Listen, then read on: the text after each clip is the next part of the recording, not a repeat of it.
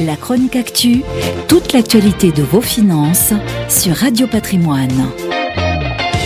L'immobilier haut de gamme français affiche une santé insolente. Selon la récente étude Belle Demeure réalisée avec Opinionway, l'industrie immobilière du luxe fait preuve de résilience face à la crise sanitaire avec des porteurs de projets toujours plus confiants. Si en 2019, bien avant la pandémie, ils étaient deux tiers à exprimer leur confiance, ils sont aujourd'hui 8 sur 10, c'est un record. Plus que jamais, l'immobilier de prestige est vu comme un marché refuge. Alors parlons chiffres, les prix affichés dans les annonces publiées restent stables à plus 1% sur un an, avec en moyenne 8800 euros le mètre carré.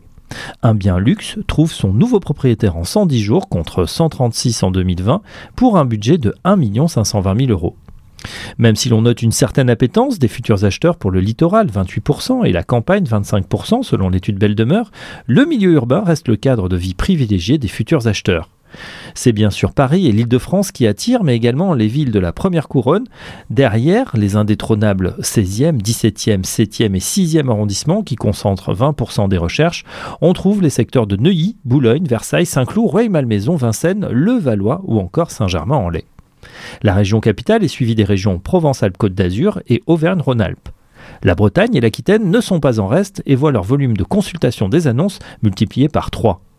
Enfin, bonne nouvelle, avec le desserrement des contraintes sanitaires, on assiste depuis quelques semaines au retour des acheteurs étrangers qui ne représentaient plus que 10% des recherches. Ce taux est remonté à 18%, comparable avec 2019.